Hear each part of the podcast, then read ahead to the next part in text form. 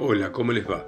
Esto es Lecturas desde Santa María de los Buenos Aires, esta ciudad con gatos que maullan acá en este continente, tan lleno de cosas raras, ¿no? Y vamos a continuar leyendo Las Noches Blancas de Dostoyevsky. Y sigue de esta manera. ¿Es posible? ¿Cómo? Sí, sí, si me tiembla la mano es que no había apretado nunca otra mano tan pequeña y tan linda como la de usted. Perdí la costumbre de estar con una mujer. Mejor dicho, nunca tuve una. Soy una persona solitaria. Ni siquiera sé cómo hablar con ellas. Ahora tampoco. ¿No le he dicho a usted alguna cosa que no debía? Por favor, dígamelo con honestidad. Le voy a decir que no me ofendo. No, nada, todo lo contrario. Si usted me pide que sea sincera, le voy a decir que a las mujeres les gusta la timidez. Y si quiere algo más, también a mí me gusta. Y no le diré que se vaya hasta que lleguemos a casa. Lo que vamos a hacer juntos, dije entusiasmado. Voy a dejar de ser tímido y entonces, bueno, adiós a todos los métodos. ¿Qué clase de métodos? ¿Para qué sirven? Eso no me parece bien. Perdón, no, no, no va a ser así. Se me escapó. Pero, ¿cómo quiere que en un momento como este no tenga las ganas de, agradar, no es así? Pero claro, por amor de Dios, sea buena. Mire quién soy. Ya tengo 26 años y nunca conocí a nadie.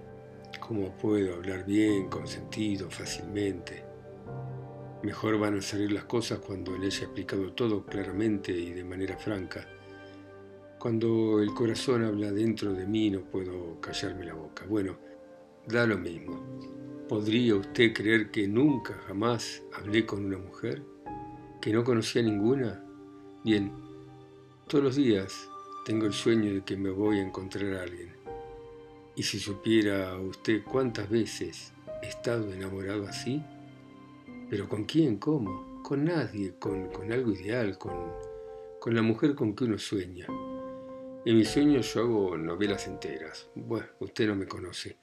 Es verdad que he conocido o tres mujeres, otra cosa sería inconcebible, pero ¿qué clase de mujeres?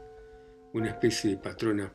Le voy a hacer reír, voy a decirle que algunas veces pensé hablar con alguna mujer de la sociedad en la calle, así, sin ningún tipo de, de cumplido.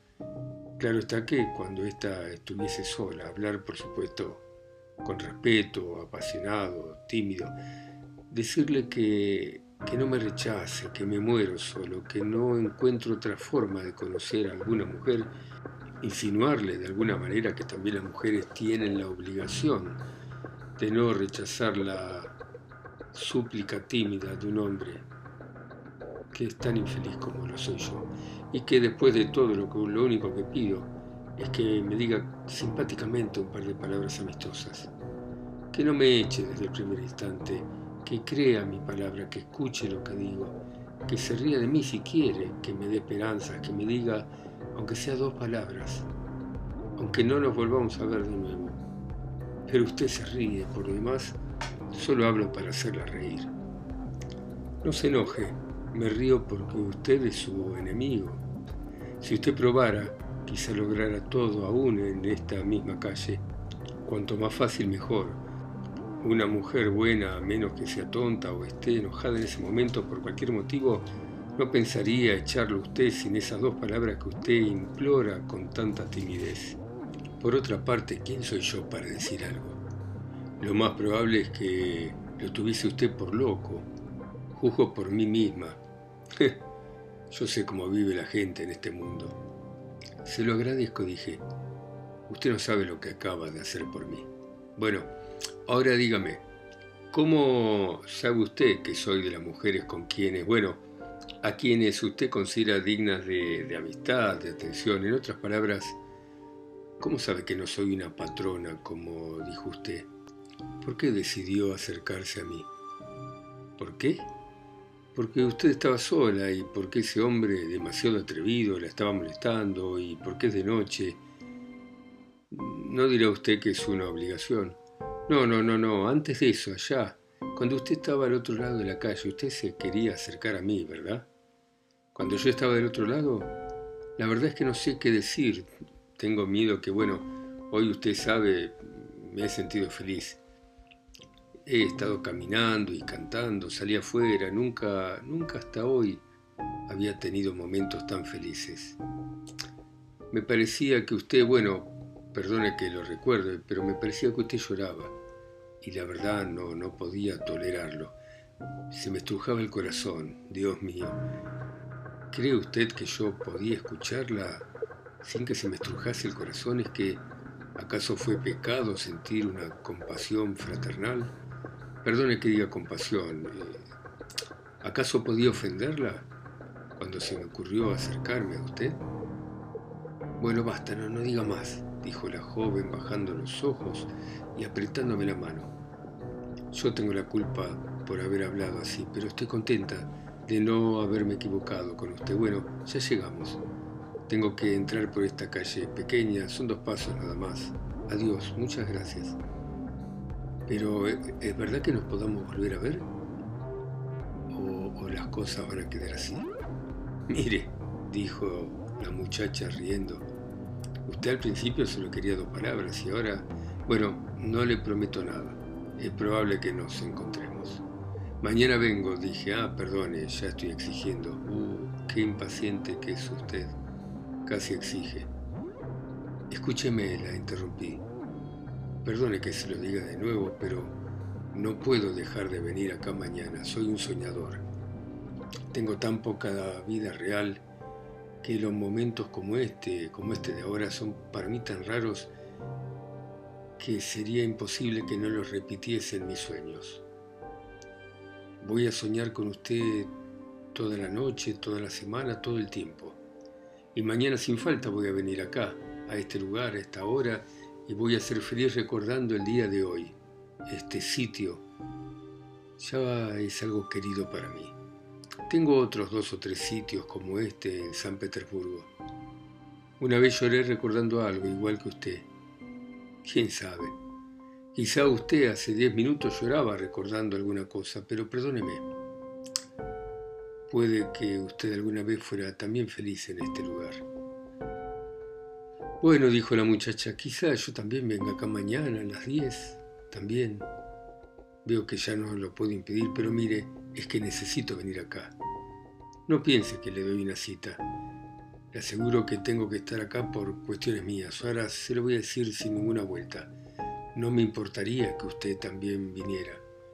En primer lugar, porque pueden ocurrir cosas desagradables como las de hoy, pero vamos a dejar eso. La realidad es que me gustaría verlo para decirle dos palabras. Ahora no me va a condenar usted, no piensa que le estoy dando una cita, así nomás, porque no se la daría así, bueno, bueno, eso es un secreto mío. Pero antes que nada quiero poner una condición. Una condición, bueno, hable, dígale, dígalo todo de antemano. Estoy de acuerdo con todo y estoy dispuesto a cualquier cosa, dije exaltado. Respondo de mí, voy a ser atento, respetuoso. Usted me conoce. Precisamente porque lo conozco, lo invito para mañana, dijo la muchacha riendo, lo conozco bien, pero mire, venga con una condición. En primer lugar, sea bueno y haga lo que pido, ya que le hablo con franqueza, no se enamore de mí. Eso no puede ser, se lo aseguro. Estoy dispuesta a ser su amiga, aquí tiene mi mano, pero no se enamore de mí, se lo pido por favor. Se lo juro, grité yo tomándole la mano. No, no jure, no jure porque usted capaz que explota como la pólvora. No me juzgue mal cuando le hablo así, si usted supiera. Yo tampoco tengo a alguien con quien poder hablar o pedir un consejo. Claro que la calle no es el lugar mejor para encontrar consejeros, pero usted es la excepción. Porque siento que lo conozco como si fuésemos amigos desde hace 20 años. No va a cambiar usted.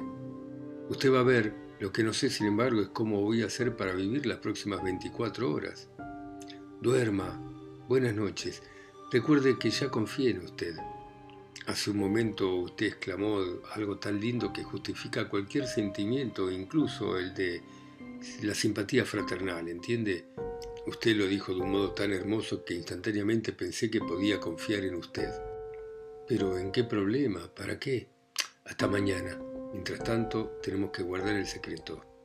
Tanto mejor para usted, porque todo parece una novela. Quizá mañana se lo cuente, quizá no. Ya hablaremos, ya nos vamos a conocer mejor. Yo mañana le voy a contar mis cosas. Pero, ¿qué es esto? Parece un milagro, ¿no? ¿Dónde estoy, Dios mío? ¿No está usted contenta de no haberse enojado conmigo como lo hubiera hecho otra, otra mujer, otra persona? ¿De no haberme rechazado en el primer momento en que nos vimos? En dos minutos me hizo usted feliz para siempre, sí, feliz, quién sabe. Quizá me reconcilié conmigo, quizá he resuelto mis dudas. Quizá hay también para mí minutos así, pero ya le voy a contar mañana, ya se va a enterar de todo. Bueno, acepto, usted empezará. Muy bien. Hasta mañana. Hasta mañana. Nos separamos. Pasé la noche caminando sin volver a casa. Estaba tan feliz. Hasta mañana. Segunda noche. Bueno, veo que sobrevivió usted, me dijo riendo y tomándome las manos. Hace dos horas que estoy acá. Imagínese el día que pasé. Sí, me lo imagino, pero vayamos al grano. ¿Sabe para qué vine? pero no para decir cosas tontas como ayer, porque de acá en más es necesario que seamos sensatos. Ayer pensé mucho en esto, pero ¿en qué vamos a ser más sensatos? Por mí estoy dispuesto, pero la verdad es que nunca me han ocurrido cosas tan sensatas como esta. ¿De veras? Para empezar, le ruego que, que no me apriete tanto las manos. Y en segundo lugar, le voy a decir que hoy ya pensé mucho en usted. ¿Sí? ¿Y qué conclusión sacó? ¿Qué conclusión? Bueno, la conclusión de que tenemos que empezar por el principio, porque hoy ya pienso que no lo conozco bien. Ayer me comporté como una chiquilina, pero claro, mi buen corazón tiene la culpa. Me di importancia, como sucede siempre que uno examina su vida. Pero para corregir esa situación me he propuesto enterarme de sus cosas. Ahora, como no tengo nadie que me pueda decir nada sobre usted, usted mismo me va a tener que contar todo. A ver, dígame, ¿qué clase de hombre es? Vamos, empiece, cuénteme toda su historia. Mi historia, dije sorprendido, historia, pero ¿quién le ha dicho a usted que yo tengo historia? Bueno, usted ha vivido, ¿no? ¿Cómo no va a tener historia? dijo riéndose. Pero no hubo ninguna clase de historia. Vive, como quien dice, solo, completamente solo. ¿Usted sabe lo que es estar solo? ¿Cómo solo? ¿Es que no ve a nadie? No, no, sí, veo, veo gente, pero a pesar de eso estoy solo. Entonces, ¿que no habla con nadie? Bueno, en sentido estricto, no hablo con nadie. Ahora explíquese. ¿Qué clase de hombre es? A ver, déjeme adivinarlo. Usted seguramente como yo tiene una abuela, ¿no? Bueno, la mía está ciega. No me deja ir a ninguna parte de, modo que casi se me olvidó hablar.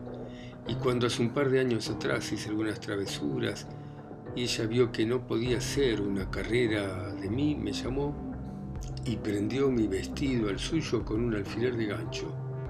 Bueno, desde entonces nos pasamos así, juntas, días enteros. Ella teje, aunque está ciega, y yo me quedo sentado al lado de ella leyendo algún libro. Qué cosa rara, ¿no? Estar prendido a otra persona con un alfiler. Hace dos años que ocurre esto. Qué desgracia, Dios mío. Pero no, yo no tengo una abuela como esa. Y si no la tiene, ¿por qué se queda en su casa? Escuché. ¿Quiere saber qué clase de persona soy? Sí, claro. En el sentido estricto de la palabra, sí, en el sentido más estricto. Bueno, soy un tipo. ¿Un tipo? ¿Qué clase de tipo? Se rió ella como si no lo hubiera hecho en todo un año. Es usted muy divertido. Mire, aquí hay un banco, vamos a sentarnos. Por acá no pasa nadie, nadie nos escucha y vamos, empiece su historia. Porque no pretenda que usted no la tiene y trata de, de escapar de algo. En primer lugar, ¿qué es ser un tipo? Un tipo es un hombre ridículo, dije con una carcajada que se juntaba con su sonrisa infantil. Es un bicho raro, oiga. ¿Usted sabe lo que es un soñador? Un soñador. ¿Cómo no lo voy a saber si yo soy una soñadora? A veces, cuando estoy sentada junto a mi abuela, que no sé por qué motivo, no se me ocurre nada, bueno, me pongo a soñar, hasta que en fin me caso con un príncipe chino, por ejemplo. A veces eso de soñar está bien, por otra parte a veces no, sobre todo hay bastantes cosas en que pensar ya, ¿no? dijo la joven ahora hablando con seriedad.